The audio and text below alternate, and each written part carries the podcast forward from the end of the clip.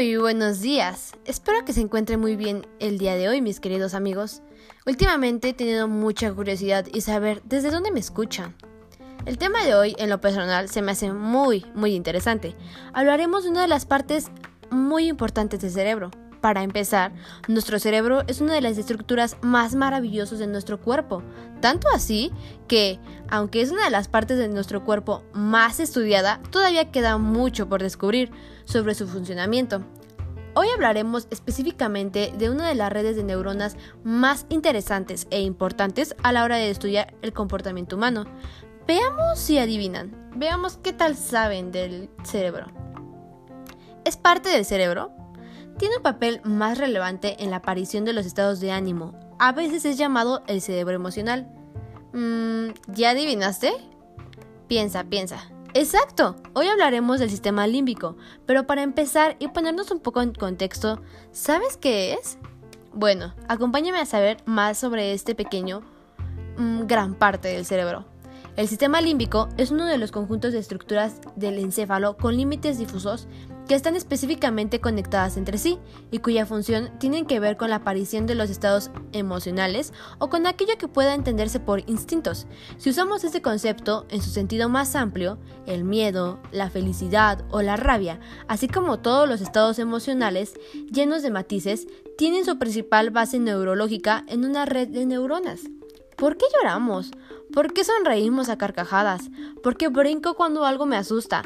Esto se debe a que el centro de utilidad del sistema límbico están las emociones.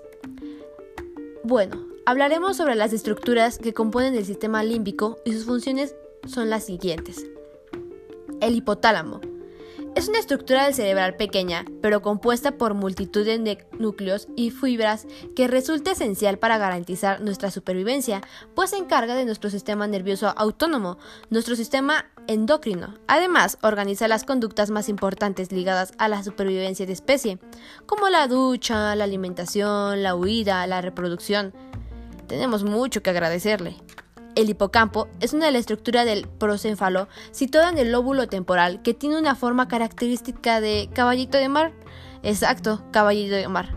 Es tan importante que sin él no podríamos tener una identidad, puesto que es una del área esencial para el buen funcionamiento de nuestra memoria, en concreto la memoria remota. Cada acontecimiento que hemos vivido, sentido y experimentado es filtrado por el hipocampo, que junto con el hipotálamo hace que podamos recordar no solo las experiencias, sino también lo que sentimos asociados a ellas.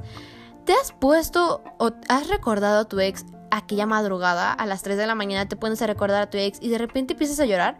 Bueno, tenemos mucho que agradecerle o no agradecerle a ambos, al hipocampo y al hipotálamo. Seguimos con la amígdala. La amígdala o complejo amigdalino está situada en el ventrículo lateral del lóbulo temporal, en concreto en el interior del lóbulo temporal rostral.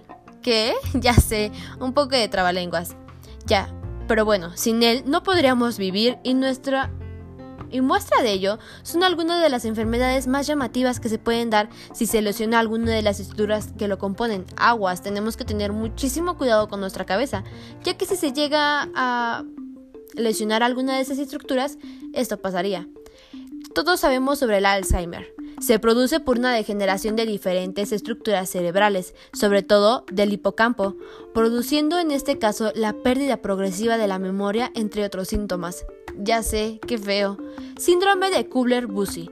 Afectación a la amígdala y a los lóbulos temporales de manera bilateral. Produce agnosia o falta de reconocimiento visual, hipersexualidad o hiperfagia, entre otros síntomas. Amnesia, principalmente aterograda por afectación del hipocampo. Alexítima, incapacidad para expresar y reconocer emociones tanto propias como ajenas.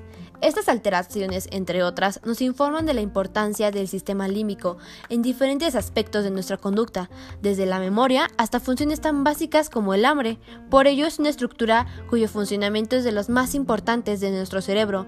Alegría, miedo, ira, tristeza, asco, eso, emociones.